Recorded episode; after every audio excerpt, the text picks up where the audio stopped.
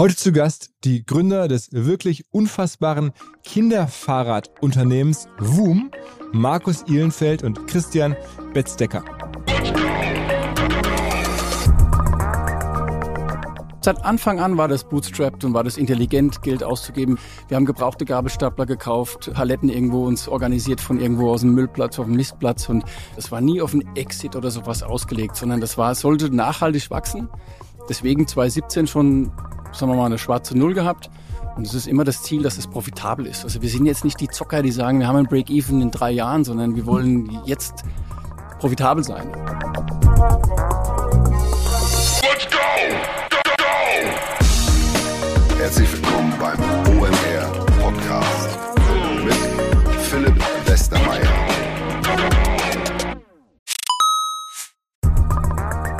Ihr werdet euch wahrscheinlich fragen, warum unser Partner SalesViewer hier so oft im Podcast wirbt. Aber das ist relativ einfach zu erklären, denn wenn wir hier mittels Podcast Reichweite für SalesViewer erzeugen, dann besuchen natürlich auch hunderte von Menschen die Website von SalesViewer und SalesViewer kann dann mit dem eigenen Tool die Website-Besucher oder deren Firmen vor allen Dingen mit Klarnamen entschlüsseln. Also Podcast-Werbung führt zwangsläufig zu immer mehr Website-Besuchern und Website-Besucher lassen sich in Firmen Klarnamen von SalesViewer entschlüsseln und zu neuen B2B-Kunden machen. Und natürlich auch wir bei OMR sind sehr zufrieden mit SalesViewer nicht nur als Kunde, sondern auch als Partner. Wir setzen deren Tool ebenfalls ein zur eigenen B2B-Lead-Generierung und entschlüsseln damit die Website-Besucher von OMR, OMR Reviews oder anderen Tochterfirmen. Man sieht einfach, wer eure Webseiten besucht hat und wofür sich potenzielle Kunden interessiert haben. Neben uns, also OMR, sitzen aber auch noch deutlich größere Firmen wie Stepstone, Avato Systems, Sport5, Talon One oder die Vodafone-Tochter Grand Centrix bereits auf SalesViewer und generieren damit täglich neue B2B-Leads. SalesViewer ist bekanntlich auf unserem hauseigenen Software-Bewertungsportal OMR Reviews das bestbewertete Tool in gleich drei Kategorien und kann jederzeit kostenlos getestet werden. Wer also sehen möchte, wer auf der eigenen Website drauf war und diese Person dann am besten zu Kunden verwandeln möchte, der kann das alles kostenlos ausprobieren. salesviewer.com slash OMR. Zurück zum Podcast. Die Österreich-Festspiele gehen weiter. Nach Go Student und dem Felix am Sonntag kommen jetzt Markus und Christian, wobei der Markus Deutscher ist. Die beiden haben sich aber in Wien kennengelernt bei Opel und haben dann eine der erfolgreichsten Fahrradherstellerfirmen der Welt gegründet. Mittlerweile neun Jahre später. Ihr Fokus liegt auf Kinderfahrrädern und da haben sie in den ersten Jahren bis 2020 es geschafft, Bootstraps, und das ist mein wirklicher Sweet Spot, auf 50 Millionen Euro Umsatz zu wachsen, haben erst dann Geld aufgenommen, haben dann einen riesen Corona-Push bekommen und erwarten für dieses Jahr 270 Millionen Umsatz. Haben sie mir erzählt, wie sie das machen, was die Magie ist an Kinderfahrrädern, wo sie herkommen, wer ihnen Geld gegeben hat, was das Ganze noch werden kann, haben sie mir erzählt. Hier kommt die ganze Geschichte von WUM. Moin. Hi, Servus. Ähm, ihr seid sozusagen jetzt Fahrradunternehmer. So ist es, ja. Aber so war es nicht geplant, ne? Ihr seid beide aus einer ganz anderen Ecke gekommen. Du bist, glaube ich, ähm, Designer eigentlich? Ich bin Industrial Designer, habe davor schon, bevor ich WUM gegründet habe, in der Fahrradbranche gearbeitet. Hab Wo da?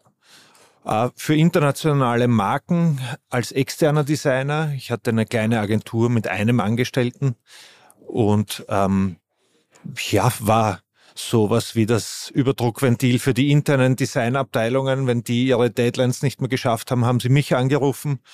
Äh, je, je länger mich die gekannt haben, desto früher haben sie mich angerufen. Aber ich habe da äh, schon jede Menge Projekte gemacht in, in der Fahrradbranche. Fahrräder designt, vor allem teures High-End-Zeug. Das ist das, wo die Designer rangelassen werden. Point of Sale, Shops, äh, Packaging, mehr oder weniger alles, was, was gekommen ist, habe ich und das Gefühl gehabt habe, ich kann einen Beitrag leisten, ich kann helfen. Und du bist Wiener? ich gemacht. Ich bin Wiener, ja. Okay, und dann habt ihr euch irgendwann kennengelernt. Du bist nämlich Deutscher. Ja. Mal, jetzt kommt's, Staubsaugervertreter gewesen. Ähm, dann Opelaner, also bei Opel. Ähm, und jetzt auf einmal auch Fahrradunternehmer. Aber dann, auf, dann auf einmal auch, ja. Ja, ja aber lange in der. Den Staubsaugervertreter, den habe ich mir nicht unbedingt gewünscht zu machen. Ja. Also das ist so ein Aber Teil ist für die. Story mega geil, muss man sagen. Ja, die ist auch gut. Ich habe in Amerika studiert, Stipendium vom Tennispark gehabt und äh, habe dort Business studiert. Und äh, wenn du einen Bachelor hast, hast kriegst du zwölf Monate äh, die Arbeitsgenehmigung in Amerika. Und da habe ich gedacht, ach, jetzt gehst du nach San Francisco und suchst dir da einen schönen Job. Ich überall beworben und dann äh, hätte ich entweder irgendwelche Beauty-Produkte verkaufen können oder Staubsauger. Und dann habe ich mich da hab ich gedacht, ach, das probierst mal aus. Das hört sich spannend an, ja. Und ja, war echt spannend, ja. Und beim Tennis warst du richtig gut? Nicht gut genug, aber gut genug, um ein Stipendium zu bekommen, ja. Okay, das heißt in Deutschland so Top 100 oder sowas? Nee, Top 100 war ich nicht. So um die 300 oder sowas. In deinem Jahrgang dann oder, oder generell? Nee, in der Herrenrangliste. Okay, in Deutschland. Ja. Ja, ja. Und die Generation, ihr seid jetzt auch beide sozusagen nicht jetzt irgendwie Mitte 20 mehr. Nee, Ich bin letzte Woche 50 geworden. Okay. Das tut immer noch weh. Und du? Also ich schon. Nee.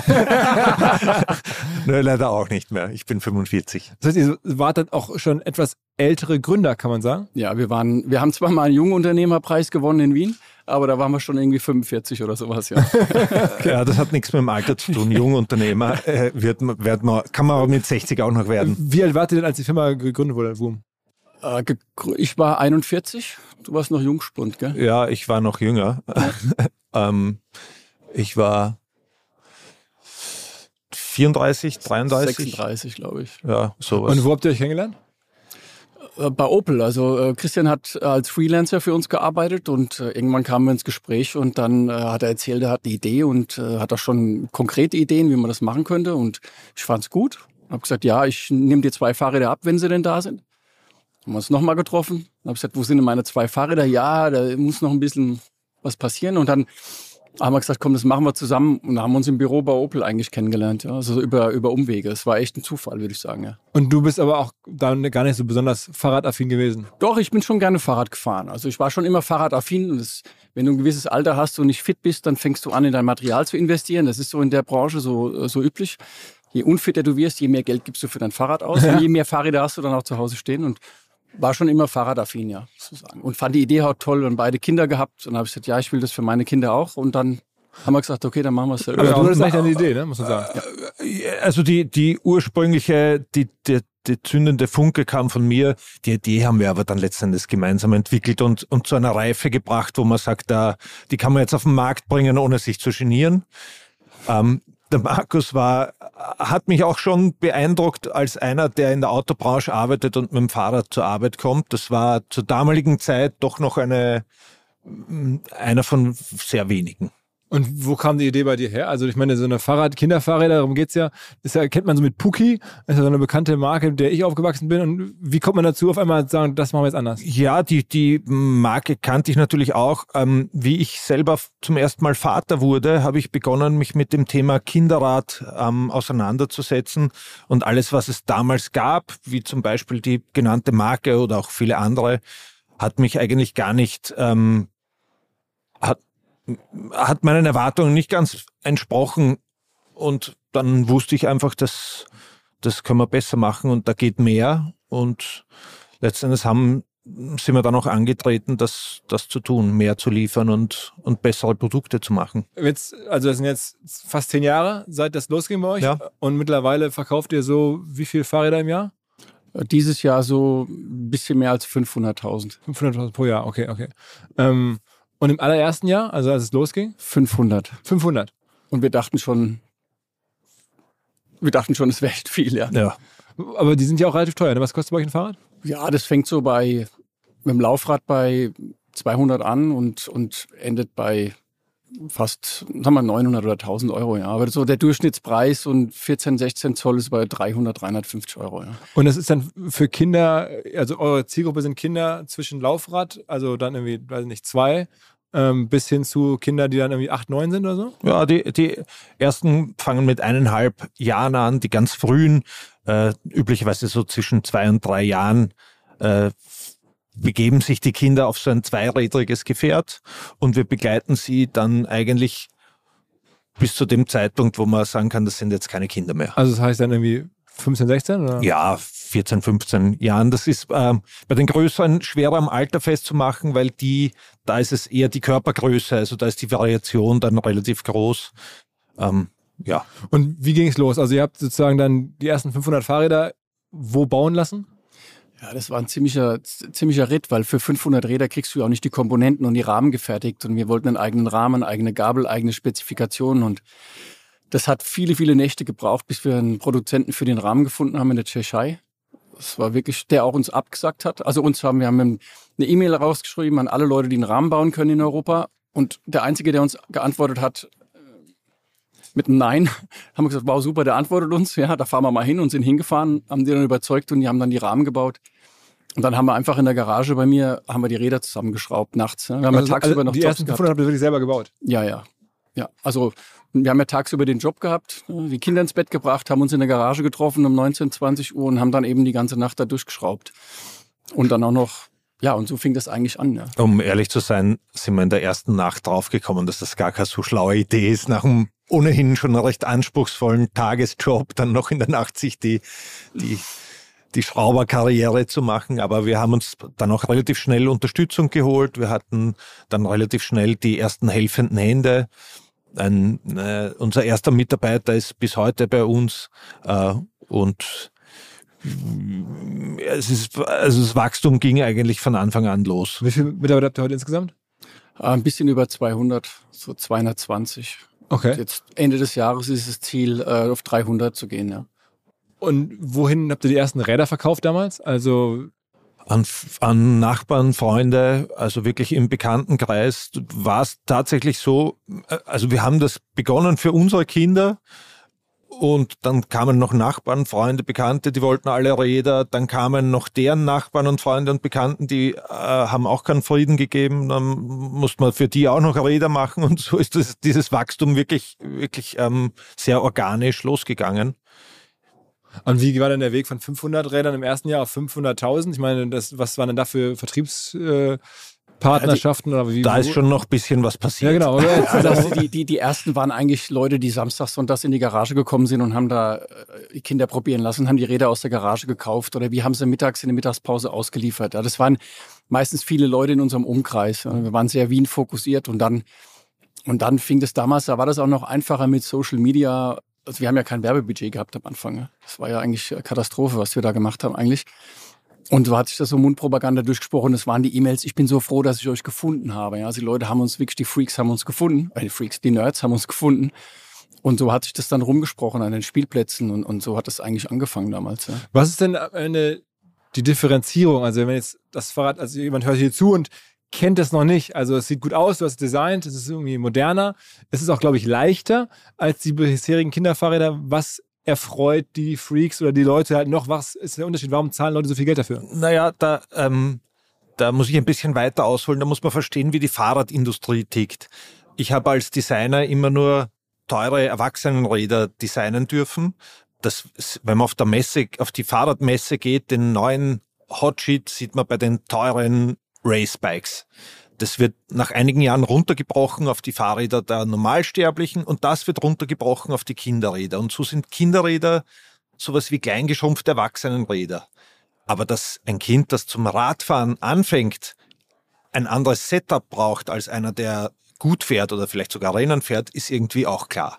Und wir haben das halt wirklich mit dem Fokus Kind und wirklich für jedes Alter und die dazugehörigen körperlichen Proportionen, die dazugehörigen Skills, die ein Kind hat, ähm, gestaltet und designt und, und ganz, ganz konsequent umgesetzt. Und das ist, das geht los bei der Ergonomie, dass die Räder einfach wirklich besser passen. Das sind Bremse, Sättel, Griffe, also alles Kontaktpunkte, aber auch die Sitzposition ganz wichtig, auch die Lenkgeometrie, das Lenkverhalten. Ähm, viele, viele kleine Details. Ein gutes Rad ist die Summe von vielen kleinen zusammenkomponierten Details. Und das geht ähm, aber auch über was, über was können Kinder. Wir haben zum Beispiel farbkodierte Bremsen, weil ein Kind kann nicht links und rechts unterscheiden, hat aber, es kann sehr wohl zwei Handbremsen bedienen. Aber wenn der Papa ihm zuruft, die rechte ist die hintere, dann kannst damit nichts anfangen. Aber die grüne Bremse, damit kannst was anfangen. Und ähm, dann ist es letzten Endes auch das Gewicht ein ganz entscheidender Faktor, wenn man sich überlegt, wie schwer ein Kinderfahrrad üblicherweise ist. Die, die hatten, wie ich so recherchiert habe, so 10 Kilo aufwärts. Und das Kind, das mit dem Fahrrad fahren lernen soll, hat dann so 12, 13, 14, 15 Kilo, also kaum mehr als das Rad. Wenn ich das auf mich umlege, würde das bedeuten, ich müsste mit so einem Tretmoped-Roller äh, zu fahren beginnen. Katastrophe eigentlich. Und so ist leichtes Gewicht auch eine ganz wichtige, äh, ein ganz wichtiger Faktor für Kinder. Noch viel wichtiger als für Erwachsene eigentlich. Habt ihr denn dann jetzt die ganzen Ideen, die du da so hast, mit dem Produzenten dann gemacht, der sich da gemeldet hat, dieser, dieser Produzent aus Tschechien? Ist das der bis heute euer, euer Partner? Nein. Äh, das ist nicht mehr unser Partner. Ähm, das hat so recht und schlecht funktioniert, sage ich einmal. Das, das, das ist eine eigene lange Geschichte. Ähm, wir haben im Laufe des Wachstums ähm, immer wieder neue Partner dazugenommen und dazu gefunden. Ähm, äh, es gibt nicht den einen Partner für alles. Wir machen auch nicht nur das Fahrrad selber, sondern auch viele der Komponenten selber, weil mit den Komponenten ist es dasselbe wie mit dem ganzen Rad. Das kleingeschrumpfte Erwachsenenzeug funktioniert nicht. Auch, auch bei jeder, beim Pedal, bei den Griffen, bei der Kurbel, bei den Narben, bei den Laufrädern, bei den Reifen, bei jedem Detail gibt es ganz kinderspezifische, typische Aspekte, die man, die ein anderes Produkt ergeben, wenn man sich's durchüberlegt, als ein Erwachsenen, als ein kleingeschrumpftes Erwachsenenrad. Und so machen wir, sind wir fast gezwungen, alles selber zu machen, weil es das einfach am Markt nicht gibt. Und das macht aber auch den Unterschied aus, dass wir also uns ihr produziert die dann auch selber hier in Europa, dann irgendwo in Österreich, oder? Äh, na, das produzieren wir größtenteils in Asien.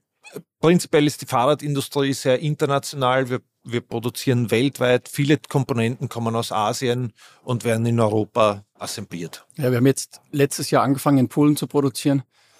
Und äh, um dann trotzdem auch von dem, zumindest mit der Assemblierung und so weiter dann ein bisschen näher am Markt zu sein, weil das schulden wir unseren Kindern schon, dass wir, dass wir das Zeugs nicht um die halbe Welt schippern, ja, sondern dahin zu gehen und produzieren, wo, wo der Markt ist. Ja, Ja, Okay. klar. Es ist, Und äh, ihr verkauft jetzt auch weltweit.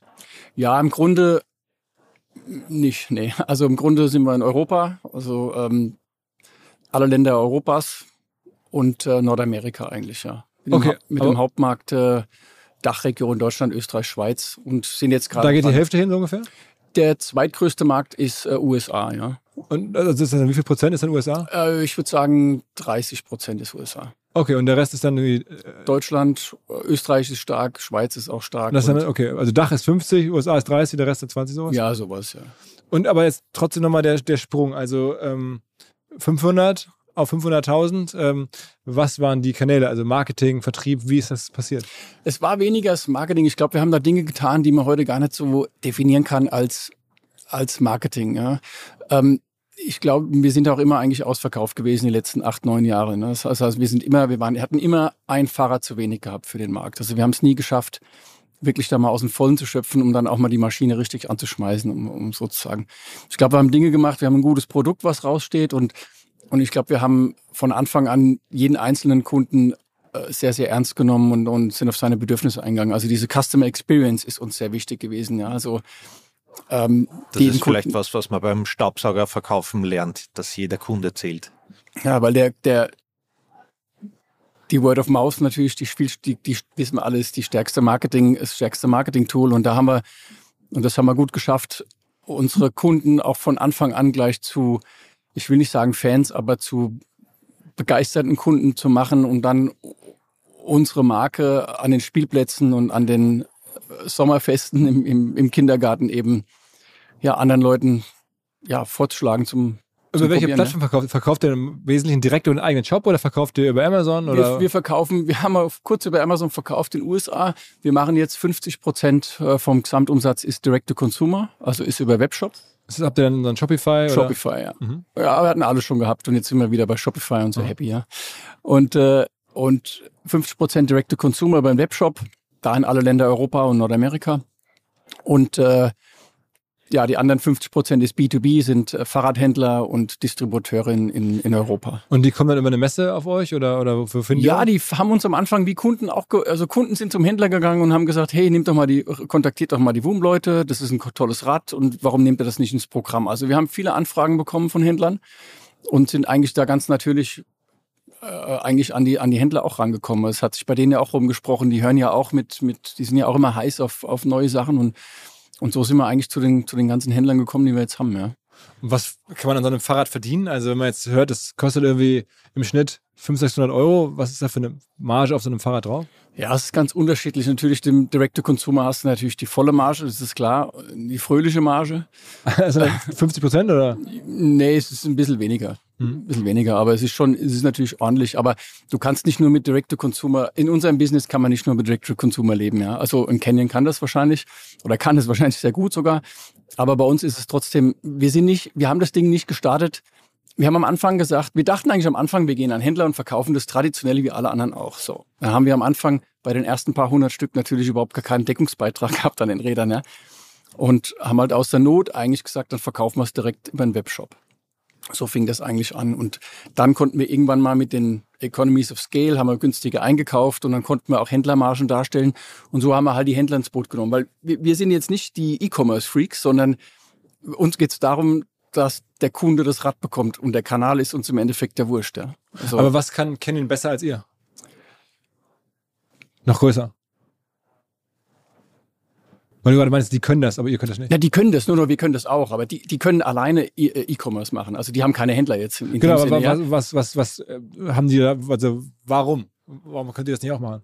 Wir könnten das auch machen, aber es ist uns nicht unbedingt, wir sind jetzt nicht so kanalverliebt. Das ist nicht so, dass wir sagen, wir wollen jetzt hier, wir sind eine E-Commerce-Firma. Ja, Nat- natürlich machen wir super viel E-Commerce und können das auch gut, können das sehr, sehr gut.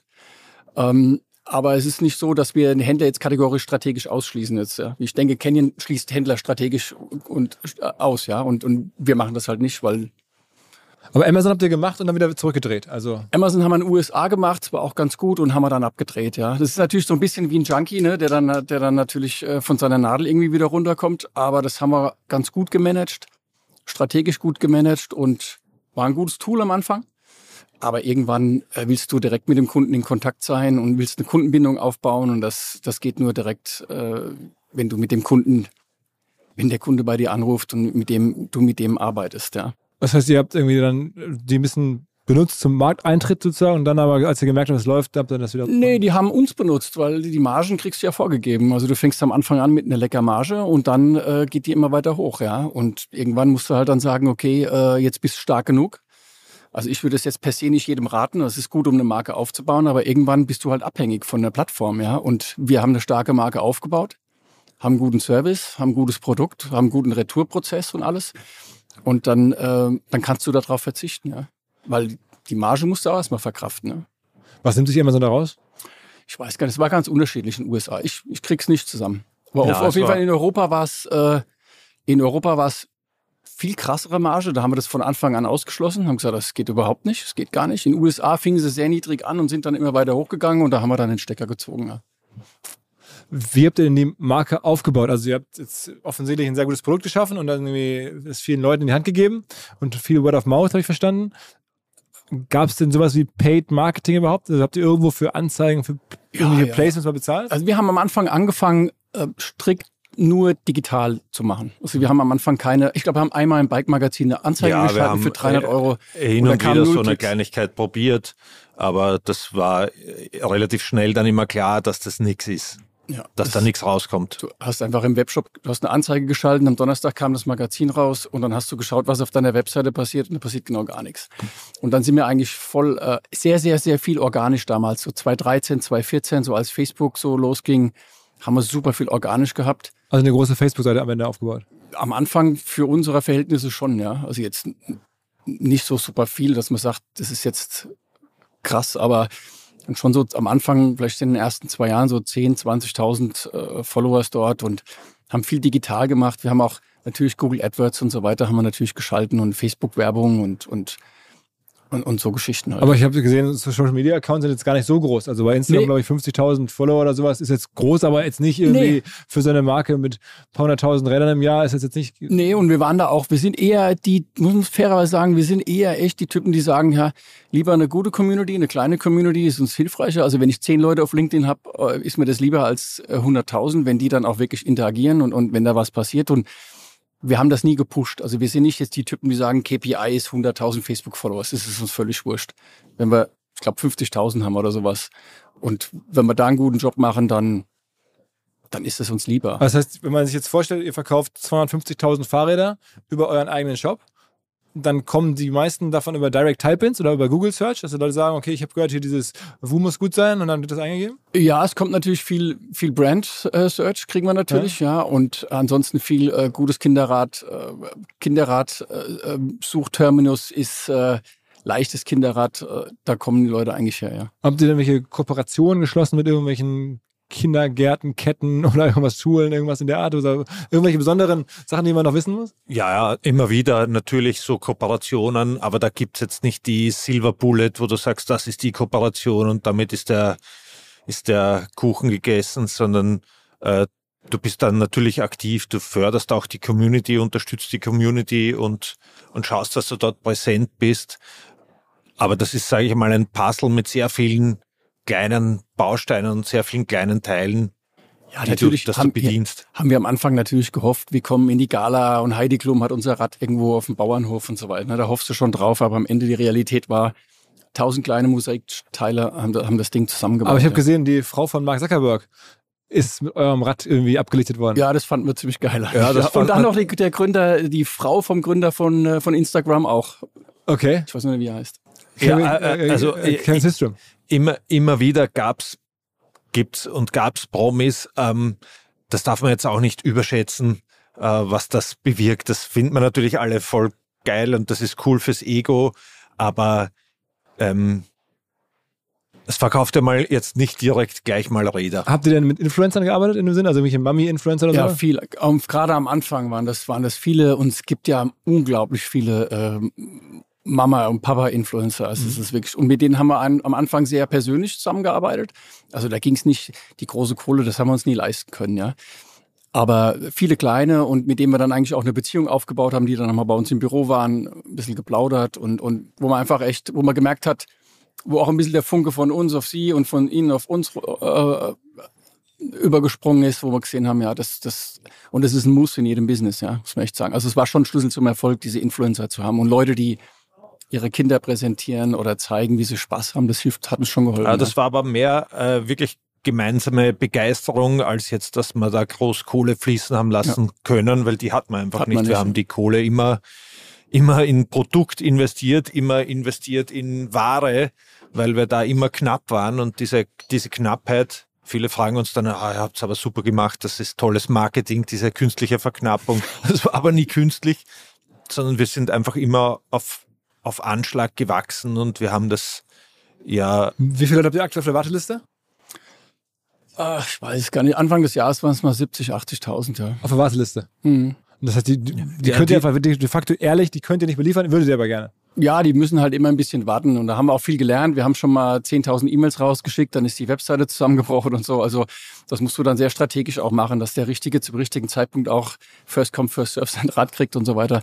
Große Lernkurve. Ja, aber die Warteliste wird kleiner und kleiner und kleiner. Das heißt, ihr, ihr macht es nicht wie MS oder so bewusst mit Warteliste? Nein, um Gottes Willen. Das Nö. ist alles, genau, es ist kein Marketing-Schmäh, wie man in Österreich sagt, sondern es ist tatsächlich immer aus, gut, jetzt Supply Chain-Probleme natürlich, ja.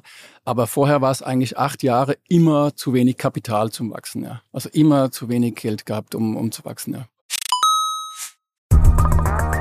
Was mir bislang überhaupt gar nicht klar war, ist, jeder Hersteller von Produkten jeglicher Art kann ein Volksprodukt sein in Kooperation mit der Bild. Das ist insofern natürlich spannend, weil die Bild eine Wahnsinnsreichweite hat, fast 50 Prozent der deutschsprachigen Bevölkerung erreicht und halt dieses Label Volksprodukt vergibt an Partner. Seit 21 Jahren machen sie das. Mittlerweile gibt es 220 verschiedene Volksprodukte und es werden weitere gesucht. Es gab schon Zahnbürsten, Volksakkus, aber auf der Website habe ich gesehen, sie suchen zum Beispiel einen Partner für eine Volkszahnzusatzversicherung oder für eine Volkspizza oder für einen Volksstaubsauger. Also, wer solche Produkte herstellt und auch in größerer Kapazität produzieren könnte, denn erfahrungsgemäß spricht der Verkauf nach einer solchen Kampagne ziemlich an, wendet euch bitte an den Vermarkter der Bild. Die Firma heißt Media Impact. Und Media Impact sagt übrigens auch, dass 80% derjenigen, die schon mal eine Kampagne in dem Bereich gebucht haben, das wieder tun. Wer jetzt hier erstmals von dieser Möglichkeit gehört hat, bekommt auf seine erste Buchung auch ein Media-Bruttovolumen von 220.000 Euro on top. wendet euch dazu bitte direkt an Media Impact ein Wort.de slash Bild slash Volks-Produkt und erwähnt einfach im Gespräch mit den Ansprechpartnern und Ansprechpartnern dort, dass ihr über OMR kommt und dann gibt's diesen Zuschlag. Zurück zum Podcast. Äh, Sag mal, ähm, Kapital. Äh, Wann kam das erste Geld rein? Also, ihr habt ja verschiedene in, externe Investoren. Also Ja. wie viel Geld habt ihr insgesamt reingenommen? Also wir haben vorher angefangen, leider noch äh, eine Story dazu. Wir haben Räder bestellt, ohne die Kohle zu haben oder ohne genug Kohle zu haben und haben dann ähm, angefangen, unsere Kunden, natürlich Freunde, Familie, Kredite, Privatkredite.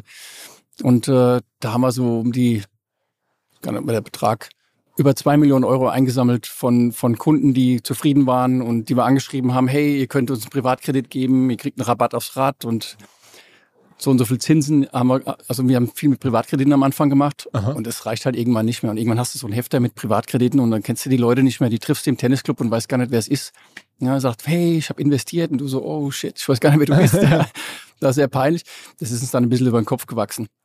Und dann haben wir natürlich immer wieder ja, Working Capital gebraucht und haben dann 2020 das erste Mal unsere Das ist schon relativ spät. Das heißt, die ersten sechs, sieben Jahre dann ohne Investoren. Ja, wir haben es bis, äh, ja, wir haben es ähm, ziemlich weit geschafft, äh, ohne einen Anteil abzugeben, ja. Sind wir eigentlich sehr stolz drauf und das Ja. ist eigentlich echt äh, sehr seid- special, ja. Das ging auch wirklich nur mit äh, Arsch zusammenkneifen, Ja. wie es in Wien heißt. Und ihr seid gut, 50-50, also jeder von euch die Hälfte. war bis 2020. Und ja. wer kam dann rein? Ähm, dann haben wir eine Runde gemacht, unsere erste Runde. Und ähm, da kam rein äh, die Pregal, Also Private Equity. Private Equity, ja, Family, Private Equity. Ähm, dann haben wir, also wir haben gesagt, wir wollen, wir, wir- ist ja unser Baby irgendwo. Gut, es ist ja jedem sein Baby, wenn er ein Startup gründet, ja. Aber wir wollten, haben eine ganz spezielle Liste gemacht an Menschen, wo wir sagen, wir haben im Endeffekt gesagt, wir wollen Leute, mit denen wir zusammenarbeiten, mit denen wir Spaß haben, ja. Und dann haben wir eine Liste gemacht mit, gehen wir mit denen ein kleines Bier trinken, ein großes Bier trinken oder gehen wir mit denen überhaupt kein Bier trinken. Und so haben wir das eigentlich auch ausgesucht. Das, das war am Ende, äh, also wir haben alle möglichen Kandidaten uns angeschaut. Wir waren in der glücklichen Lage auch, dass wir es uns da ein bisschen aussuchen konnten. War sehr viel Inbound-Interesse. Leute hatten euch angeschrieben und gesagt, okay, wir sehen, was ihr macht und wollen ja, investieren. und das ist dann irgendwie, so- das nimmt dann so eine eigene Dynamik auf und dann kommt eines zum anderen und, und melden sich Leute und wir haben auch mit sehr vielen gesprochen und tatsächlich unsere, in unserer Entscheidungsmatrix, die wir dann in Excel gebaut haben, dass die wichtigste Spalte war diese Bierspalte. Wie, wie, wie glauben wir, dass wir mit denen von der Chemie her zusammenpassen? Trinkt man mit dem gerne, wenn wir den am Flughafen treffen, ein großes Bier?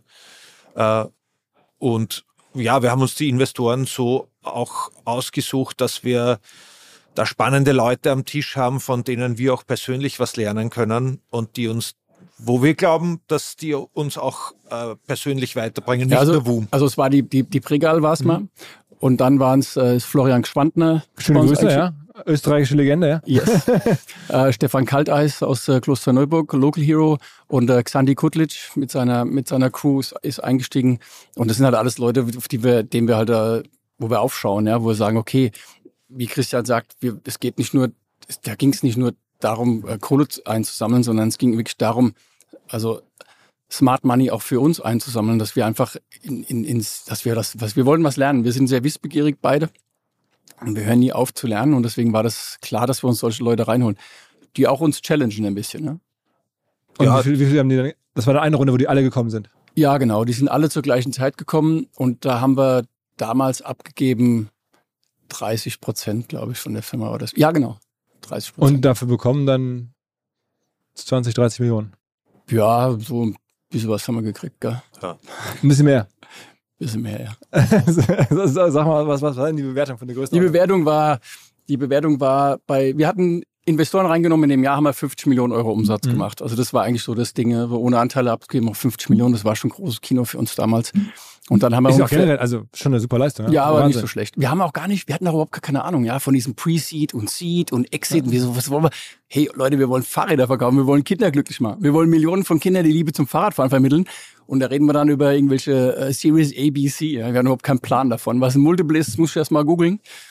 Und äh, nee, wir hatten ein Multiple von 2,5 auf dem Umsatz auf 50 Millionen. Das ist so ungefähr das, wie die eingestiegen sind damals, ja. Also okay, 275. Und dann äh, das Geld, was ihr gegeben habt, noch dazu, zur Firmenwert. So ist ja immer der Firmenwert, ne? Also Ja, Post-Money. der, das hat sich ganz gut entwickelt. Also Das damals, Ja, also das das war heißt, Schnitt. wart dann nach der Runde, war die Firma dann schon 200 Millionen wert, kann man sagen. ne? Ja, das war Und damals. jetzt mittlerweile wahrscheinlich noch ein bisschen mehr. ja, Jetzt hm, schon ein bisschen mehr, ja. Also gab es danach schon wieder eine neue Runde? Nee, wir hatten, ja, wir hatten so eineinhalb Runden gemacht. Im Endeffekt im Schnitt waren es dann so auf zweieinhalb Multiplier, Multiple auf, auf 50 Millionen waren es was so im, im, im Schnitt die Runde. Okay, das heißt, es gab diese eine Sache und die ist dann so in zwei Zügen, mehr oder weniger. Ja, genau, ja. ja. Und jetzt habe ich gerade Kuttlich gehört, das ist der, der Spec-Experte.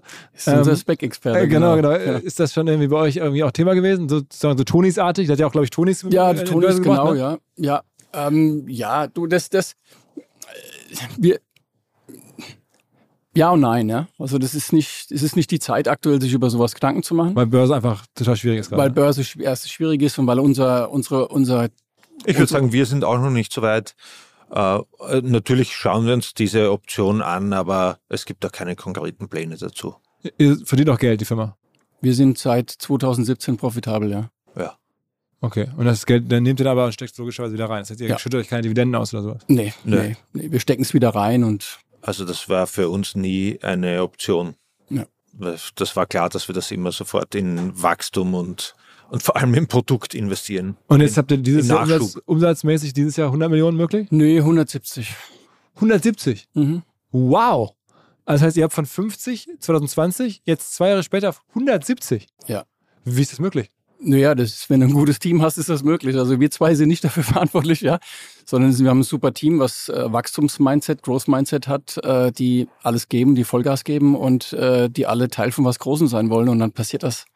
Das haben wir leider na, damals im Investment in der Runde, haben wir das damals, also wir haben uns ein bisschen unterverkauft, um ehrlich zu sein. Also die Zahlen haben wir leider nicht am Plan gehabt in 2020. Ja. Das Also- hätte uns aber wahrscheinlich auch niemand geglaubt. Wir haben es uns selber auch nicht geglaubt. Ähm, ja, wir, wir Jetzt sind haben wir das understated ein bisschen, was aber voll okay war. Aber das ist ja schon wirklich, also richtig krasser Umsatz. Also ich meine, wir reden ja bei den meisten Startups äh, von, von deutlich weniger und die D2C-Brands in dem Bereich, wow. Ja, nee, das ist schon eine ganze Menge. Und wenn du das in Fahrräder übersetzt und stellst dir vor, was eine halbe Million Fahrräder bedeutet, äh, wie viel, das muss ja alles ein- und ausgeladen werden, also die ganze Logistik und so weiter dahinter, das ist schon, das ist schon massiv auch schon von den, von den, von dem Volumen der Pakete allein und der Räder, ja. Dafür arbeiten dann immer noch relativ wenig Leute bei euch.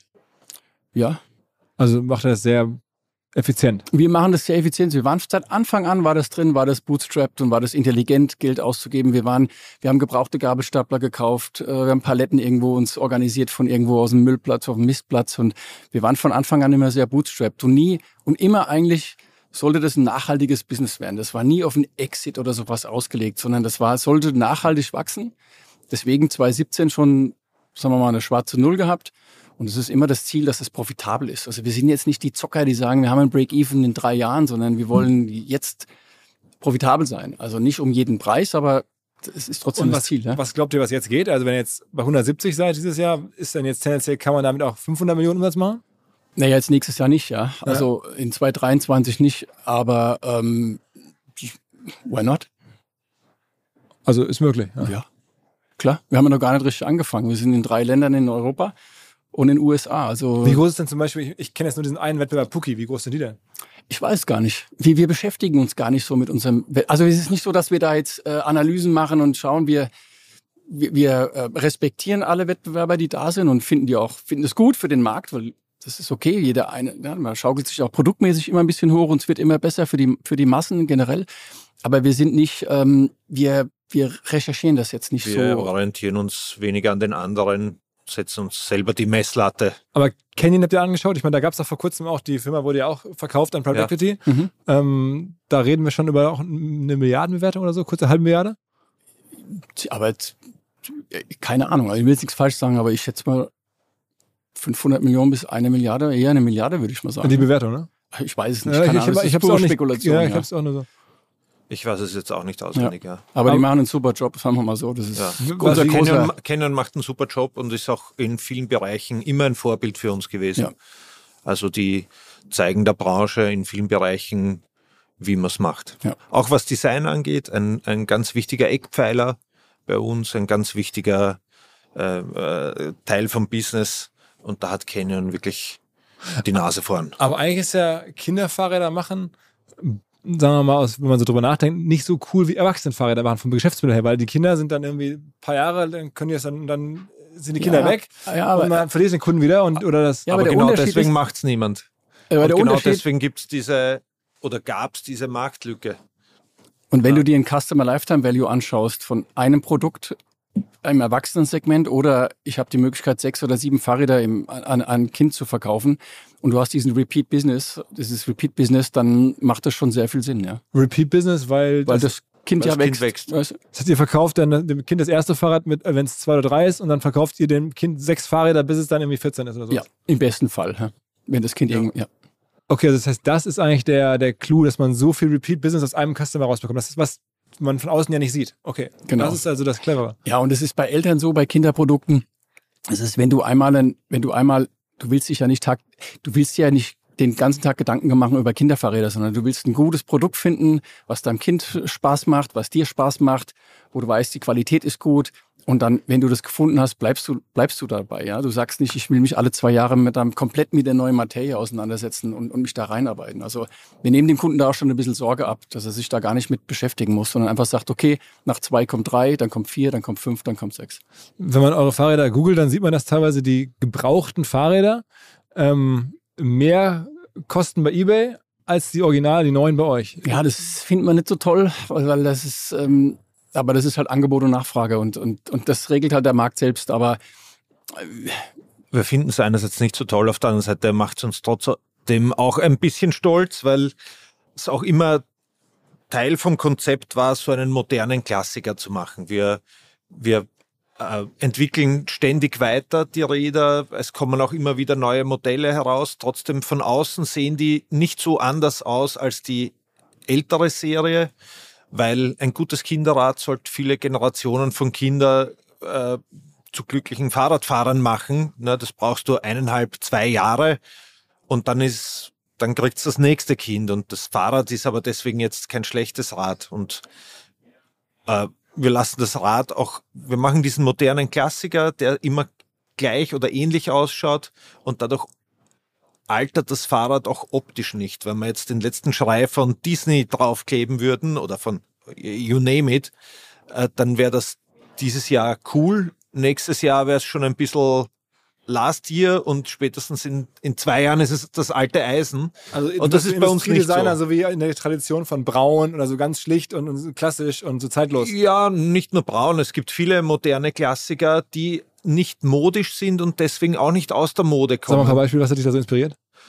Ah, da gibt's eine ganze Menge. Viel aus der Möbelindustrie, muss ich sagen. Braun ist natürlich eine so eine Sache. Äh, nur Braun hatte auch eine Zeit, wo es nicht modern war. Das kam dann erst wieder mit Apple, dass, dass diese, dass, dass das, das Urbraun-Design äh, äh, und Dieter Rams wieder Ja. Aufschwung hatte. Der war schon auch dazwischen mal oldschool. Aber äh, es gibt äh, Google Möbel, Google Design Klassiker äh, und du findest einen ganzen Haufen Teile, die schon uralt sind und trotzdem total modern rüberkommen, weil sie einfach ein, ein zeitloses Design haben. Jetzt habe ich bei, bei der Recherche aber auch gesehen, dass ähm, es gibt eine Stiftung Warentest-Analyse, da ist jetzt eines von euren Fahrrädern oder ein Modell als mangelhaft eingeschätzt worden. Da war irgendwie ein Haarriss und das, da dachte ich mir jetzt, wow, das ist doch für alle ein Monster, äh, sagen wir mal, Schlag in, ins Gesicht, wenn man da mangelhaft ist, oder? Ja, das, das ist es. Ähm, dieser Stiftung Warentest, wenn man sich den genau anschaut, sieht man eigentlich, dass wir eins der besten Räder haben. Wir sind auch mit Abstand das leichteste Rad. Auch vom Handling her, von wie es die Kids benutzen, sind wir das beste Rad. Dieser Haris ist, ein, ist im Labor entstanden. Man muss dazu sagen, wir haben jetzt ähm, weit über eine halbe Million Räder da draußen am Markt. Das sind über eine Million Kurbeln. Es gibt eine linke und eine rechte. Und in, da draußen ist dieser Haris nullmal aufgetreten. Also das ist eine Laborthematik. Es ist auch schade, dass das so hoch gerankt wird äh, von Stiftung Warentest. Wir müssen es aber natürlich respektieren und ähm, wir, wir sind da auch sehr demütig, sage ich mal. Wir lernen auch unseres draus. Ähm, Aber es war dann schon, wann kam das raus? Wann war das Urteil? vor zwei Wochen, ne, glaube ich. ja, Also recht frisch. Okay. Aber wisst ihr noch gar nicht, ob das Konsequenzen hat, ob das jetzt irgendwie Ja, das hat uns war das natürlich äh, schon erschüttert, muss man sagen. Aber wir sind nicht die Typen, die jetzt lange, äh, die da lange jetzt sich da hinsetzen in die Ecke und und und, äh, und anfangen zu weinen, sondern wir haben, wir sind ein motiviertes Team und wir schauen nach vorne und wir Habt ihr die kontaktiert und gesagt, hör zu, das kann doch gar nicht wahr sein? Oder? Ach, du, wir sind nicht so die, wie gesagt, das sind so externe Faktoren, die, die dann mal so kommen. Das sind so Querschläge, wenn man Unternehmer ist, da geht's hoch und da geht's runter. Das ging jetzt mal runter für unser Ego mehr eher, weil man nimmt ja als Gründer sowas persönlich. Du, aber am Ende, äh, die meisten Kunden haben Woom-Räder bereits oder haben Nachbarn und wissen, dass das qualitativ gute Ware ist und das, wie gesagt, wir können mit gutem Gewissen sagen, das ist noch nie irgendwas gebrochen oder noch nie irgendwas Ihr verkauft ja in den USA, da ist doch so gerade so Produkthaftung ein ja, Riesenthema. Also deswegen, also, wir können uns das gar nicht leisten gerade. Also wir können es generell nicht leisten. Ähm, wir haben einen eigenen Prüfstand, da wird das geprüft und wir verkaufen Kinderprodukte. Wir können äh, also wir gehen da null Risiko ein. Ne? Und wie Christian sagt, der Test ist der Test. Jetzt ist das rausgekommen, das nehmen wir sportlich. Wir ähm, geben weiter Gas, tun das. Äh, das Team ist, wie gesagt. Ja, es wird am, also es ist kein, es ändert, es ist keine sicherheitsrelevante Thematik. Es wird auch an unserem Wachstum nichts ändern. Das kann man schon absehen. Also das ist irgendwie. Ja, wir wissen ja jetzt schon, wir haben, wir haben ein super gutes Voice of Customer System. Also wir haben einen exzellenten Customer Service. Net Promoter Score weit über 80. Und die sind sehr, die haben ihre, ihre Ohren immer am Gleis und wir kriegen sofort Statusreports, wie die Situation ist. Und es kam also nahezu nichts, würde ich sagen. Krass. Ja. Okay. Gut. Der ein oder andere Neukunde wird sich das, wird sich das, wird sich das anschauen und, und wird seine Entscheidung darüber dann, wird seine Entscheidung treffen. Aber wir haben jetzt nicht den, diese negative Welle äh, bekommen, die wir erwartet haben, ja. Das ist ganz und, im Gegenteil. Und mal, USA hatte ihr da nicht ohnehin auch Respekt davor, weil ich meine, europäische Firmen, sagen wir mal auch österreichische, deutsche, in den USA gehen, ist jetzt ja, gibt es nicht so viele Beispiele in den letzten Jahren, wo das richtig Natürlich, natürlich. Aber da muss man einfach seine Hausübungen machen und das muss man auch da zu dem Stiftung Warntest-Thema sagen, ähm, dass wir natürlich alle Komponenten inklusive der Kurbel mit ähm, internationalen Prüflabors äh, testen lustigerweise sogar mit demselben Prüflabors, mit denen Stiftung Warentest testet. Die machen nur den Test ein bisschen anders und dann kommt ein bisschen ein anderes Ergebnis raus. Das ist leider ein bisschen tricky, was solche Tests angeht. Äh, das ist auch, wenn man jetzt da was ankreiden kann, äh, ist, ist es nicht transparent für uns als Hersteller, wie Stiftung Warentest das jetzt wirklich getestet hat. Wir kriegen nur das Ergebnis, aber eigentlich nicht das Testprozedere. Wir testen da nach Normen und internationalen Standards äh, und das wird alles erfüllt und das ist auch zertifiziert. Wir arbeiten da zum Beispiel mit dem TÜV zusammen, die das für uns also, zertifizieren. Also, und das gilt natürlich auch für USA, wo wieder andere Normen und, und Standards gelten, dass wir da das alles auch von externen Instituten testen lassen. Und das ist nicht so mit den Normen, dass sie sagen, ja, das muss aussehen wie ein Fahrrad, sondern die gehen da wirklich ins Detail und sagen dir, wie lange, äh, welchen Widerständen das wieder also aushalten muss und so weiter. Also da gibt's festgelegte Industrienormen und die erfüllen wir in beiden Ländern und deswegen ist das für uns. Warum habt ihr eigentlich in den USA Austin gemacht als Standort? Weil die Geschichte eigentlich, weil mein Bruder dort lebt. okay, aber so, so einfach geht's, ja? So einfach geht's. Er ist Berater gewesen bei SAP.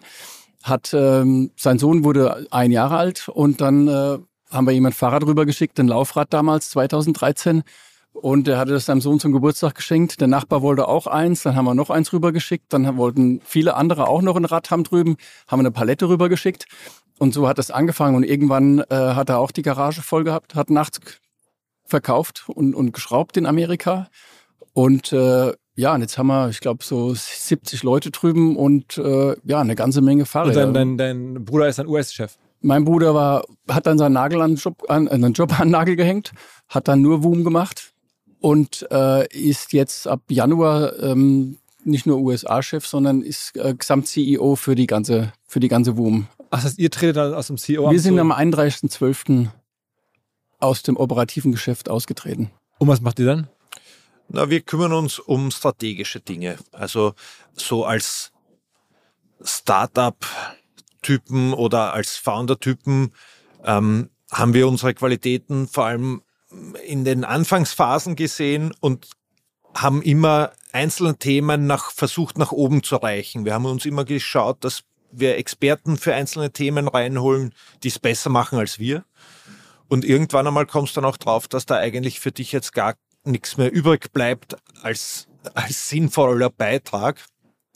Und wo wir aber sinnvoll was, wir, wir dienen WUM, ganz klar. Und wo wir sinnvoll was einen Beitrag leisten können, ist ganz klar die Strategie. Die, die übergeordneten Themen und weniger im Operativen. Und deswegen haben wir da diese Konsequenz daraus auch gezogen und sind da seit 1.1. nicht mehr operativ tätig, sondern fokussieren ganz auf langfristige Themen. Ja, und machen Podcasts und so.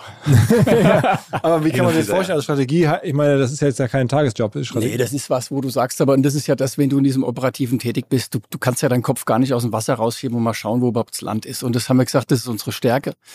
Und wir wollen mal schauen, wo sehen wir WUM in zehn Jahren? Ne? Sind wir noch ein Kinderfahrradhersteller? Sind wir ein Komplettanbieter? Sind wir, machen wir Familienmobilität? Es gibt ja verschiedene Optionen. Oder bleiben wir ein Kinderradhersteller einfach? Ja? Und haben gesagt, wir beschäftigen uns damit und schauen, was auch zur DNA am besten passt und, und, und entwickeln jetzt über die nächsten Monate eine Strategie, wo wir in zehn Jahren sein sollen. Und, und das ist sehr, sehr wertvoll für, also ich glaube, da liegt unsere Stärke drin. Und unser gesamtes Team ist wirklich in the trenches und und und äh und das kannst nicht machen, wenn du deinen Kopf äh, im täglichen operativen Business hast, weil da da fehlt dir dieser Weitblick. Du brauchst einfach die Flughöhe, um das ja, zu machen. Und auch das Großdenken, ja. So dieses visionäre Denken dann zu sagen, hey, warum nicht? Warum sollte man nicht? Also nicht zu sagen, warum. Also erwachsene Fahrräder sind denkbar. Es ist nicht ausgeschlossen. Also es steht aktuell, ist nicht auf dem Radar drauf. Wir sind Kinder, Kinder, Kinder. Aber äh, gut, die Strategie ist noch nicht ausgearbeitet. Wir sind erst seit drei Monaten Also draußen. wir sagen weder ja noch nein. Es, es könnte sein. Was könnte noch sein? Das könnte also gerade Mobilität. Das heißt, ihr könntet auch irgendwelche anderen Roller oder oder oder. Ja, alles. Denke an alles, was die, eine Familie braucht. Also wir werden immer den Bezug zum Kind haben. Das ist natürlich klar. Denke an alles, was äh, eine Mobilität von der Familie angeht. Ja, das könnten Rutschis sein, Roller, das könnte. Es können aber auch strategische Partnerschaften sein, also gerade mit einem Erwachsenenrat würde sich sowas anbieten. Wir haben ja die ganzen Kunden, die dann irgendwann in dem Alter sind, wo sie dann so aufs Erwachsenerad steigen, ja, die verlierst du im Endeffekt dann unserem Business. Ja, das ist irgendwo ist eine, ein logischer Schritt. Wir strengen uns an, dass wir zufriedene Kunden haben, verkaufen ihnen sechs Räder und nach dem sechsten Rad sagen wir, jetzt gehst aber irgendwo hin, jetzt haben wir einfach nichts mehr für dich. Da wäre natürlich ein Anschluss äh, sinnvoll. Auf der anderen Seite haben wir da auch höchsten Respekt davor. Und müssen auch sagen, im Erwachsenenradbereich, anders als im Kinderradbereich, wo es nichts Gutes gab, wie wir begonnen haben, oder kaum was Gutes, im Erwachsenenradbereich gibt es viele, viele wirklich gute. Neuer Partner bei uns im Podcast und zwar Embers Chrome River. Embers, E-M-B-U-R-S-E, geschrieben Embers Chrome River, drei Worte. Es handelt sich jedenfalls bei Embers Chrome River um eine der führenden Plattformen für Ausgabenoptimierung.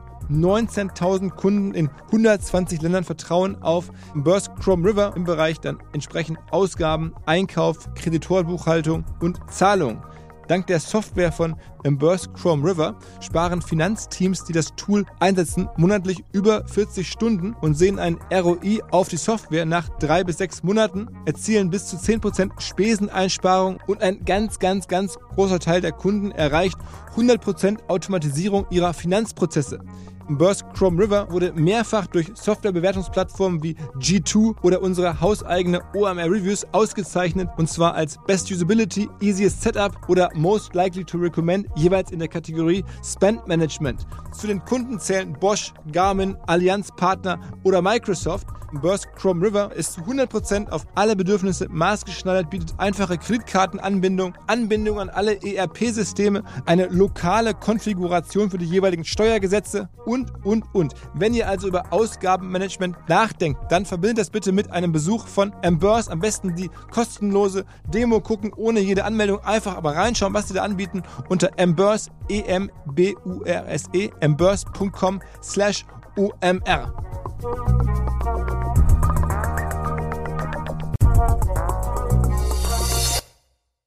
Zurück zum Podcast. Wo kommt eigentlich die Marke her? Also WOOM, W-O-O-M. Äh, das ist so der Sound von Geschwindigkeit. Und tatsächlich hat mein kleiner Sohn damals so ein, der konnte noch nicht reden und hat irgend so ein äh, Auto oder irgend so ein Gefährt geschoben und hat Woom gesagt und dann war es Woom. ist in den USA wahrscheinlich jetzt hilfreich. Ist ja so ein bisschen, klingt, klingt gar nicht jetzt wie eine typische ja. deutsch-österreichische äh, Firma, sondern. Ja, das ist auch oft, ja, dass man gefragt wird, aber das ist, ach, ihr, gibt's, ach, ihr seid Österreicher, das haben wir ja. gar nicht gewusst. Also, ist ein internationaler Name, aber das ist wichtig, ne? wenn du international expandieren willst und du hast jetzt einen deutschen Namen oder einen österreichischen Namen, ja, dann kannst, tust du dir da unheimlich Aber Woom klingt ja eigentlich total schlau. Also so erstaunlich, dass es noch frei ist, dass man es so noch machen kann. Ja, das hat uns selber gewundert, dass das alles noch frei war. Ähm, es ist auch das Logo, kann man verkehrt rum verwenden. Das ist, äh, hat auch eine Geschichte. Äh, ich habe damals für, einen, für ein österreichisches Fahrradunternehmen gearbeitet. Da kamen Rahmen aus Asien, sehr teure Rennräder, über 10.000 Euro. Und da waren am Top-Tube, am, am Oberrohr, die Sticker verkehrt rum aufgebracht. Das hat in Asien, ist das irgendjemand passiert und da war die Schrift einfach verkehrt rum. Und die waren unverkäuflich, die mussten zurückgeschickt werden. Per Flugzeug wurden die zurückgeschickt, dort entlackt, neu bestickert, neu gespachtelt, neu lackiert. Mordsaufwand, Kunden verärgert, weil sie noch länger warten mussten als ohnehin schon. Und da dachte ich mir, wenn man das verkehrt rumlesen kann, äh, ist das gar nicht schlecht. Abgesehen davon, dass ein Fahrrad ein dynamisches Objekt ist und wenn du die Schrift von vorne und von hinten lesen kannst, siehst du das Logo doppelt so oft und hast sozusagen doppelt so viele Impressions in deinem Hirn, die dir später helfen, das wieder zu erkennen. Also das heißt, ihr könntet euch auch vorstellen, eines Tages so eine Art Red Bull Story von der Magengröße her zu schaffen. Das ist ja auch eine österreichische Firma, ne? Ja, ja, also wir sind schon, wir denken schon groß, aber das ist schon, also ja, da wollen wir mal demütig bleiben. Ja, genau. also Woom, so ein Formel-1-Team könnte auch Woom heißen. Ja. ja. Ich weiß nicht, ob das ein Formel-1-Team wäre, aber ähm, alles ist möglich. Also äh, wir haben noch nicht einmal begonnen. Ist denn, das, ist denn das eigentlich so, dass die Kunden alles Vorkasse bezahlen, auch wenn die warten müssen, so lange auf die Fahrräder bei euch? Äh, es war früher mal so und ich glaube, dann wurde es. Ich weiß es gar nicht. Mittlerweile weiß ich gar nicht mehr. Okay, aber ja, also ja, was wie lange, wenn ich jetzt eins, wenn ich jetzt eins kaufe, wie lange muss ich denn warten? Also wenn ich jetzt sage, ich will jetzt eins haben, wie lange muss ich wohl warten? Ja, einige sind auch sofort verfügbar. Also das ist ja, das kommt ja immer in Tranchen rein bei uns. Ja, also teilweise du musst nicht ewig warten. Also äh, wir haben zwar immer Warteliste und aber äh, das ist ein bisschen was, was wir vor uns, so eine Welle, die wir vor uns herschieben. Äh, es es sind aber maximal ein paar Wochen. Ja, und wir machen erst die Order auf, wenn das Rad tatsächlich dann auch kurz vom Zulauf bei uns ist. Da haben wir uns schon die Finger verbrannt, dass du schon Räder verkauft hast, die noch vom Suezkanal standen. Ja, und dann kommt wie so eine, wie dieser Unfall damals. Und jetzt sind wir da sehr konservativ geworden, um das zu verhindern. Aber, also, aber diese Lieferkettenprobleme habt ihr schon wirklich. Also das ist schon ja voll. Nö, volles, das haben wir wirklich. Programm. Ja, das ist unser tägliches, äh, täglicher Hassel, den wir haben. Äh, das sind einfach Dinge, die früher ganz von selber gelaufen sind und jetzt plötzlich viel Aufmerksamkeit und, weil einfach Sachen und Liebe brauchen jeden Tag. Nicht zugeliefert werden, ja, weil du, Schiffe kommen oder du so. hast eine Grenze geschlossen von einem Land zum anderen, dann können die Trucks nicht rüberfahren für Komponenten. Da ist ein Hafen mal geschlossen, jetzt Shanghai, der Hafen geschlossen.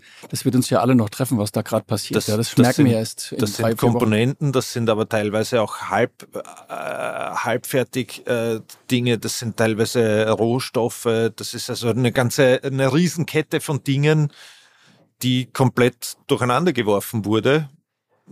Also ich habe ich hab gesehen, es gibt sogar Fahrradhersteller, ich weiß nicht, ob jetzt eure Wettbewerber, ich will die nicht so häufig nennen, ich habe da, glaube ich, nicht so viel Bock drauf, aber ähm, es gibt die, die stellen komplett in Deutschland her.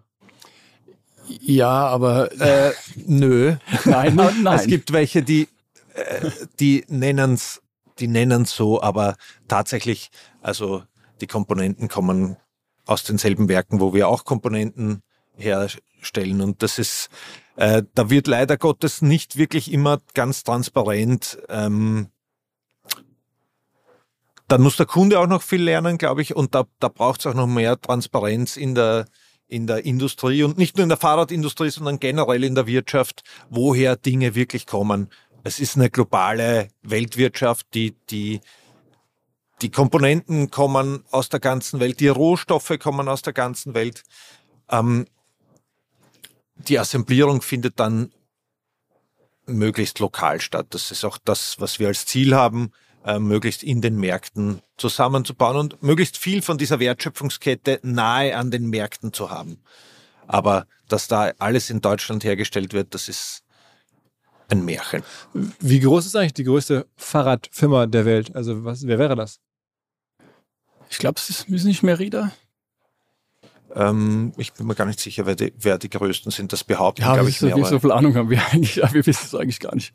Aber wenn- Ja, wenn ich es jetzt mal generell- eineinhalb, was weiß ich, eineinhalb Millionen, zwei Millionen. Das ist irgendwie so ein Specialized Track. Merida, äh, Cube, Ghost. Also die großen Spieler, die haben schon Scott. äh, Scott, genau, bauen, die, die machen dann so eine Million oder zwei Millionen Fahrräder. Ich, ja, so zwischen, gibt sicher gute zehn Stück, die über eine Million machen. Ne? Aber das ist ja dann auch gar nicht so weit von euch entfernt. Nee, das hat uns letztens einer gesagt. Wir sind der größte Kinderfahrradhersteller der Welt. Aber das Und- weißt du halt nicht. Aber das sagt Und einer. unter den 15 größten Radherstellern der Welt Wirklich, er jetzt schon. sind wir jetzt schon. ja, jetzt schon. Das machen wir seit neun Jahren. Ja, ja, ja, gut, aber ich meine, es gibt welche, die machen seit 30 Jahren und sowas. Ne? Ja, ja, ja, ja, nee. Ja, ja, nee. Das, länger. Aber wie gesagt, wir kümmern uns eigentlich weniger um die Ja, anderen und mehr um unser eigenes ja, Ding. es hilft uns nicht wirklich in einem Team. Das ist ein bisschen, das freut uns zwei. Ja? Das ist, dass wir sagen, wow, das ist ja schön. Aber im Endeffekt geht es um jeden einzelnen Kunden. Ja, und Ihr verkauft wieder auch Klamotten, ne? Ein bisschen, ja. Äh, Also, aber es ist kein großer relevanter Umsatzanteil. Nee, nee, wir haben das, das war, ich sag mal, einer unserer damals die, bisschen die Finger verbrannt. Wir wollten es groß machen in der Zeit, wo die Firma aber, wo die Firma noch gar nicht mit dem Thema umgehen konnte. Du hast super viele SKUs, ja, wir haben Socken gemacht und T-Shirts und Kurzhosen und tolle Sachen haben wir gemacht, aber das Problem war, dass das zu viele SKUs waren für die Phase, in dem das Unternehmen damals war. Also wir haben uns da ziemlich ein Eigentor geschossen mit, der, mit dem Aufwand, auch nur Inventur machen und der Qualitätskontrolle und haben das eigentlich wieder schwer zurückgefahren und ich glaube, wir haben jetzt ein paar T-Shirts und ein paar Kappen noch im Programm. ähm, Die gehen ähm, ganz ähm, gut, ja. Wir haben das wieder ein bisschen zurückgefahren.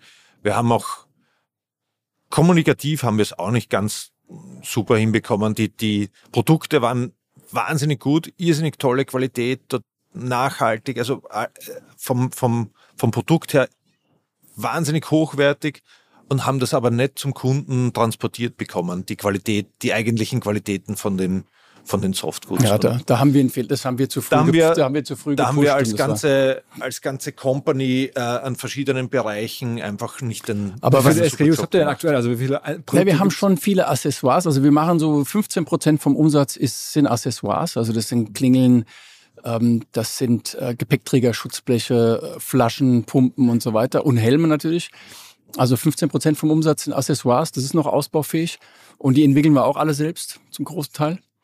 Und äh, ja, das ist halt ein gutes Business, weil das du bist, du willst ja ein Komplettanbieter für die für die Familie sein. Ist alles, was ums Fahrrad geht. Und auch gute Margen natürlich klar. Und Ja. was ist jetzt in Zukunft? SKU, ja. Wollt ihr denn mehr jetzt noch D2C werden oder, oder ist die, sagen wir, der Vertriebsmix für euch so er ist gut? Ja, es ist äh, 50 Prozent schon ganz gut. Ähm, das könnte man noch ein bisschen versuchen auszubauen, aber jetzt so unsere Go-to-Market-Strategy, jetzt zum Beispiel Frankreich, ist immer eine duale, äh, du, also Multi-Channel oder Omni-Channel. Wir Also gehen dann da, Händler und ja, wir gehen rein, das B2B-Team äh, sucht sich Händler aus, die strategisch gut sitzen. Das Direct-to-Consumer macht, macht Werbung in dem Zeit. Also wir haben so eine Go-to-Market-Strategy für New Markets und es beinhaltet immer beide Kanäle. Und die Kanäle sind auch, befruchten sich auch wirklich beide gegenseitig. Die sind beide füreinander wichtig und müssen auch in einem guten Verhältnis zueinander stehen. Wenn das äh, auf, in eine Richtung kippt, ähm, Aber wisst ihr, wisst ihr denn schon, ob ihr nochmal eine Finanzierungsrunde benötigt? Also wenn ich jetzt höre, es gab mal Überlegungen, einen Börsengang zu machen. Jetzt auch Börsenklima ist nicht optimal. Du sagst jetzt gerade, auch Börse ist noch zu früh für euch. Aber ihr habt schon das Gefühl, irgendeine Art von Cash-Zufluss braucht ihr nochmal. Ja, wir werden nochmal, es sieht alles danach aus, als würden wir nochmal eine Runde machen, ja. ja, wir werden demnächst eine Runde machen und werden da auch wahrscheinlich ähm, uns auch noch mal auf die Suche nach starken Partnern begeben. Ärgert man sich manchmal, ich habe jetzt vor kurzem wirklich gerade hier in den Österreich-Wochen, äh, haben wir gesagt, irgendwie den, den äh, Felix von Go Student, kennt ihr den? Äh, größter, Ach so, ja, ja, ja, sicher. Ja, Kennt klar. persönlich, Ja, ja, ja auch- Nee, persönlich nicht, aber ähm, Ist auch einen österreichischen, ja, ja. da, Aber er steht auf der Liste von Leuten, die ich mal gerne treffen möchte. Ah, okay, okay. Also Definitiv. vielleicht irgendwann Felix, wenn du das hörst. Ähm, der erzählte von seiner Go Student, dieser Nachhilfeplattform, die ist jetzt, glaube ich, schon mit drei Milliarden bewertet. Ja, ist krass, ja. Ähm, wenn man jetzt hört, was ihr da an Volumen habt, auch was da wirklich passiert, und ich jetzt, mich jetzt gerade frage, was könnte das für, für eine Runde werden von der Bewertung her, dann ist eine Milliarde wahrscheinlich schon sportlich oder machbar oder so? Ja, ich glaube, eine Milliarde ist schon sportlich. Also, naja, drei, deswegen denke ich so. Das ist ja, das ist schon, also wir sind da auch nicht, wir sind jetzt, wir, wir, wir, wir wollen gute Partner finden und es muss fair für alle sein am Ende, ja. Also wir sind jetzt nicht die, die da sagen, wir wollen das maximieren. Das haben wir beim letzten Mal nicht gemacht. Wir haben gesagt, wir waren uns die Partner wichtiger als jetzt die letzte hinterm Komma. Das sind wir nicht, ja. Und äh, schauen wir mal, was passiert. Also es werden ja ein paar Leute aber es ist trotzdem krass zu sehen, dass man sozusagen mit, mit Software oder mit so ähm, Online-Learning-Angeboten, wie es beschrieben haben, der Podcast ist jetzt ja äh, nachzuhören, äh, auf einmal drei Milliarden wert sein kann, während man wirklich jetzt global Fahrräder sourcen, bauen, zusammen. Es ist ja gefühlt noch viel mehr Hardware anfassen, viel mehr Logistikleistung und trotzdem ist es dann schon ein Stretch auf eine Milliarde nur zu kommen. Ja, also gut. Also nur, aber was heißt das aber? Ne? Ja, gut, das ist halt unser Business ist halt jetzt nicht so skalierbar, dass du sagst, du ja, das ist nicht so einfach, das Hardware-Business zu, weil du willst, du musst die Qualität sicherstellen, der Customer Service muss da sein, die Logistik muss, muss da sein, die, äh, die, die Assemblierer, die, die, Produ die produzierende Teil. Also es ist schon, ich will nicht sagen, dass es komplizierter ist, aber es ist wahrscheinlich mühsamer, wenn du ein Produkt hast, was auch noch aus verschiedenen Teilen besteht, als, als jetzt eine, eine, eine Plattform irgendwo zu, oder eine Software haben oder Software ja, as a Service. Ja, aber dafür Obwohl auch, ich da, dafür auch, denke ich, nachhaltiger. Ja. Also, aber wenn wir jetzt hier über Bewertungen reden, da lassen wir uns auch gerne noch überraschen. Ja, ja also wir eine Unicorn-Bewertung. Am Ende ist es ja so, es, zumindest was man so hört, es ist sehr viel Geld im Markt. Ähm, trotzdem haben alle Angst vor Firmen, die Geld verlieren. Ihr habt jetzt irgendwie schon bewiesen, was ihr könnt. Also so Sweet Spot, ihr verdient Geld. Ähm, also ich glaube, diese Firmen kriegen ja nach wie vor super Bewertungen. Also gibt es gar nicht so viel davon, weil die meisten ja die letzten Jahre so viel Geld gezogen haben, ja, ja, Ideen waren oder ganz früh oder halt sehr viel Geld verloren haben. Also es ist durchaus möglich, dass ihr da jetzt um die Ecke kommt und alle staunen und sagen, krass, ähm, Kinderfahrräder und ist so viel wert, weiß ich nicht, wie Pro 7 oder sowas. ja, who knows? Ne? Was weiß ich, was Pro 7 werde. Ich glaube, zwei, drei Hört sich gut an. Ist doch ich glaube, ja, ja. Ist geil. Also ich, ich glaube, das letzte Mal bei zwei, drei Milliarden.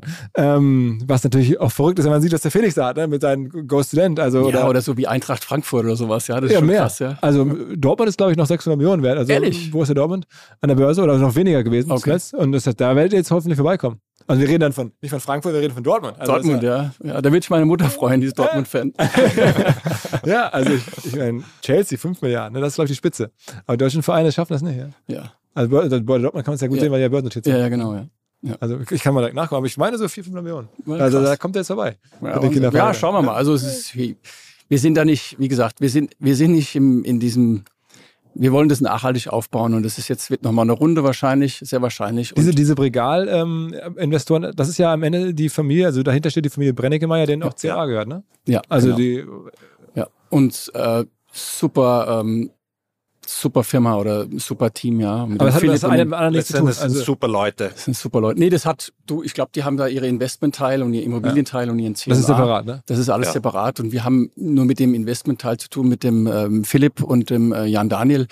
Und das sind super, das sind super Typen. Also das ist, äh, also uns, wir hatten ja immer Angst davor. Da haben wir jemanden am Tisch sitzen, der uns sagt, was wir zu tun haben wollen. Das war ja eigentlich unsere ursprüngliche Abneigung gegen Investoren, weil wir gesagt haben, wir wollen keinen, der uns reinredet. Und war auch mit ein Grund, wieso es so lange gedauert hat. Ja. Also durchaus eine gewisse natürliche Skepsis oder eine natürliche Scheu und davor. Wie, wie habt ihr die am Ende getroffen? Also was war dann sozusagen, also die haben dann auch angerufen, dann habt ihr die aber... Die sind auf die von der, unserem Berater, der ist, das war der Paul, also und der, und der Jörg, die sind jetzt, der Paul ist jetzt CFO bei uns übrigens, ja. Und äh, da sind die auf die Liste draufgekommen und am Ende hat sie, haben sie sich im Due Diligence-Prozess durchgesetzt gegen, gegen ein, zwei andere. Das weil hier macht ihr eine Due Diligence. Es ist nicht so, dass die euch durchleuchtet. Das die haben uns auch, durchleuchtet, aber es ist ja dann auch die Art und Weise, wie jemand. Das ist eine gegenseitige Due Diligence in, in Wahrheit. Das ist auch die, die Art und Weise, wie sie mit der umgehen. Wie gesagt, die, die wichtigste Spalte war im letzten Endes diese Bierspalte. Ja. Und Flug Schwandner, der ist dann auch so über österreichische Connections oder wie kam der zu? Ja, den, hab, den wollte ich glaube ich, den habe ich auf die Liste drauf gemacht, weil ich gesagt habe, äh, cooler Typ und vor allen Dingen ist ja wichtig, wenn du so ein Unternehmen von 50 auf 170 oder 200 Millionen aufbaust, ist ja nochmal ein komplettes anderes Level als das, was wir vorher gemacht haben, ja. Und da jemanden zu haben, der uns hilft in der Organisationsentwicklung, in der, in der der all das schon mal gemacht hat, der das schon mal gemacht hat, das war uns wichtig. Und der auch, ähm, der ist ja mit Runtastic wohlgemerkt, ne? Das genau, ist, genau, ja. der auch ähm, äh, dieses unkonventionelle Denken, das wir auch sehr sehr schätzen, mitbringt und uns da auch challenged und uns auch hilft, groß genug zu denken und, und schon weiß, was sind die übernächsten Schritte, die wir noch nicht wissen, weil wir es noch nicht erlebt haben, aber er das schon Habt ihr einmal schon ein gemacht bisschen, hat. jetzt wo ihr auch sozusagen operativ raus seid, schon ein bisschen Geld hinter die Firewall gebracht, dass ihr schon ein bisschen abgesichert seid oder ist bei euch noch alles in der Firma? Nee, es ist, Ja, wir haben Geld hinter die Firewall gebracht. Auch das ist, war natürlich ein, ein Grund, wieso wir es gemacht haben. Äh, sozusagen die persönliche Sicherheit. Man muss sagen, wir haben die ersten Jahre, ich habe es vorher gesagt, den Arsch zusammengekniffen und das galt auch für unsere Familie, auch für unsere Frauen äh, und unsere Kinder. Wir haben wirklich äh, also auf ganz, ganz schmalem Fuß gelebt und das war man denen auch irgendwo schuldig. Das haben wir denen auch immer versprochen. Die wird alles gut die Zeit irgendwann, wird ja. kommen, es wird alles Und jetzt gut. ist es schon so weit, dass ihr schon selber Und- auch Investments viel macht? Ja, wir investieren hier und da auch schon mal so ein bisschen, weil es ist genau jetzt, wir sind ja die, die, wir helfen kleineren Teams oder kleineren Startups. Ich glaube, da haben wir noch ein, ein, ein, ein, oder da haben wir einen Mehrwert, Consumer Products, Design, äh, Marketing, Go-to-Market und so weiter. Das machen wir ganz gerne und Ja. sind hier und da ein bisschen umtriebig. Auch, was ja. man kennt, Macht auch was ihr, Spaß, was ihr das, was so... man, was man gelernt hat, äh, irgendwo anzuwenden und zu sehen, dass das auch woanders zählt und gilt und dass diese Regeln oder diese, diese Dinge auch anwendbar sind. Also gibt es da irgendwas im Portfolio von euch? was Ja, wir haben ähm, Glacier, das ist ein, ein Wiener Startup, ähm, Klima, äh, Klimaschutz, äh, Awareness in die Firmen reinzubringen, um, äh, um, um die Leute auch auf Mitarbeiter auf der unteren oder untere, auf der unteren mittleren Ebene zum, zum Umdenken zu bringen und zu sehen, wie sie in euren großen Firmen einen Beitrag leisten. Sozusagen dann- Nachhaltigkeit einfach gemacht. Genau, und ein zweites ist das Cleanest, das ist ähm, ein Windel, ein, ein Windelabo, ähm, Das eigentlich so mit der Windel das macht, was wir mit dem Kinderfahrrad gemacht haben, nämlich einfach ein wesentlich besseres Produkt, besseres Service rundherum äh, und da aufs nächste Level zu kommen. Warum ist nicht bei euch der, der, der Preis ähm, so viel höher als bei anderen Kinderfahrrädern? Ich meine, am Ende ist das ja... Also so viel höher sind wir gar nicht. Wenn man sich genau anschaut, wir sind ein bisschen höher, aber wenn man sich die Produkte vergleicht, liefern wir für die Kohle viel, viel, ein viel, viel besseres Produkt. Und letztendlich ist es so, wenn man es dann den Gebrauchtmarkt wieder anschaut, Dann ist es ist, sind wir mit Abstand das Beste und auch mit Abstand das billigste Produkt, wenn du dir die, die ganzen Kosten anschaust, weil, weil, du man es verkaufst uns quasi für den fast selben Preis weitergeben kann. Ja. zu 80, 90 Prozent vom Kaufpreis verkaufst du das Rad wieder und das ist eigentlich Inflationsschutz. Ne? Viele Kinderfahrräder haben. Schlägst die Inflation mit. Krass. Also es gibt eigentlich kein Argument gegen Boom. ja, ich habe ja schon so... Wir lassen kein, kein Argument über. Fahren eigentlich Kinder noch mit Stützrädern heutzutage? Nein. Zum Glück nicht mehr. Also das, das war zu, wie unsere Kinder begonnen haben, mein Ältester ist jetzt 14 Jahre, war das noch so, aber das hat sich mittlerweile durchgesprochen, dass es, dass man den Kindern nichts Gutes tut mit Stützrädern, sondern man verlernt ihnen eher das, das Radfahren. Sie fangen mit dem Laufrad an, lernen dort Balance und so ein zweirädriges Gefährt handeln und zum Fahrradfahren brauchen sie dann eigentlich nur mehr das Treten und das ist nicht viel. Und wenn man da Stützräder dran macht ans Fahrrad, äh, verlernt man ihnen wieder die Balance und macht überhaupt keinen Sinn. Äh, ist eine ist total veraltete Methode. Ist so wie äh, Rohrstock in der Schule. Macht man, ist man auch drauf gekommen, dass, da, dass es da bessere Methoden ja, gibt. Ja, ja, gibt's nicht mehr. Erstaunlich eigentlich. okay, okay. Ja, Wahnsinn. Glückwunsch ähm, zu der Geschichte. Also Danke. sehr quiet. Ihr habt da äh, noch keine, glaube ich, Seats bei der österreichischen Version von Hüller Löwen oder irgendwas, sondern Nee, wir waren mal eingeladen, da habe ich aber gesagt, das machen wir nicht. Weil das war zu früh damals und dann musst du erklären, warum du denkst, dass du erfolgreich sein wirst und das wollten Ja. wir uns nicht geben. Ja, und haben gesagt, wir machen das ohne. Aber also schon, schon eine sehr beeindruckende Geschichte. Ich meine, ich bin auch großer Fan von den ganz großen Unicorns, aber das ist jetzt hier auch so anfassbar und man spürt richtig, wie ihr es zusammengebaut habt und vor allen Dingen das Bootstrapped. ja, Also am Ende, Ja. Dass euch jetzt noch wahrscheinlich, ich schätze mal, jedem, weiß ich nicht, 25% gehören oder sowas? Größenordnung? Mhm. Ja, gut. Ja, Hm? gut Also ich mein- geschätzt. Äh, ist schon der Wahnsinn. Also zu zweit könnt ihr da noch sagen, was gemacht wird ähm, bei der Größenordnung. Ja. Ja. Ist schon life-changing, ne? Das ist in der Tat life-changing. Ja, Ja. Aber du musst Ist das, du, das, du brauchst da eine gewisse Zeit, bis du überhaupt realisierst, was du da, oder wir, wir haben das beide noch nicht ganz kapiert, was wir da geschaffen haben eigentlich. Ja. Meine, es- wir müssen nicht rumreden. Wenn das jetzt, wenn ihr eure Anteile verkaufen würdet, was ja sicherlich möglich wäre, jetzt auch irgendwie, dann werdet ihr sehr reich. Ähm, macht man sich jetzt klar? Nee. Nee. Macht man sich, gönnt man sich was Besonderes? Ja, Ja, also klar. ja. Also wir gönnen uns schönen Urlaub mit der Familie, aber ich sage mal, wir, sind zum Beispiel noch immer in der gleichen Wohnung, in der wir vorher waren, weil da haben wir uns eigentlich immer wohl gefühlt und das war immer unsere, unsere Wohnung. Und ähm, ich Also glaube, wir sind sehr, sehr ähm, bodenständig und sind noch immer die gleichen, die wir vorher waren. Sehr, sehr sympathisch, ja. Also beeindruckend, ich bin gespannt, wie es weitergeht. Also wie, ob es denn eines Tages wirklich der Börsengang wird oder der größte Kindermobilitätshersteller der Welt oder was immer es wird. Wir werden sehen. Wir werden es sehen, und wir werden es auf jeden Fall beobachten. Vielen Dank, dass wir uns hier treffen konnten. Danke, dass Ja. wir da sein durften. Große Ehre. Vielen, vielen Dank. Sehr, sehr gerne. Alles klar. Ciao, ciao. Tschüss. Ciao. Kleiner Hinweis für die neuen Ziele. Und zwar Pipedrive kennen wir bei OMR auch sehr gut. Das CRM-System insbesondere für die Förderung des Wachstums kleinerer Firmen. Pipedrive ermöglicht es ganz einfach den Überblick zu behalten über Vertriebsaktivitäten, Gespräche, Abschlüsse. Man verpasst keine Nachfassaktion. Pipedrive ist vor allen Dingen einfach zu bedienen, vollständig anpassbar auf die jeweilige Firma, auf die jeweiligen Teams und erstellt sehr hübsche visuelle Berichte. Darüber hinaus gibt es zahlreiche smarte Automatisierungen. Also geht zu pipedrive.com, um dort eine kostenlose 14-tägige Testversion zu starten.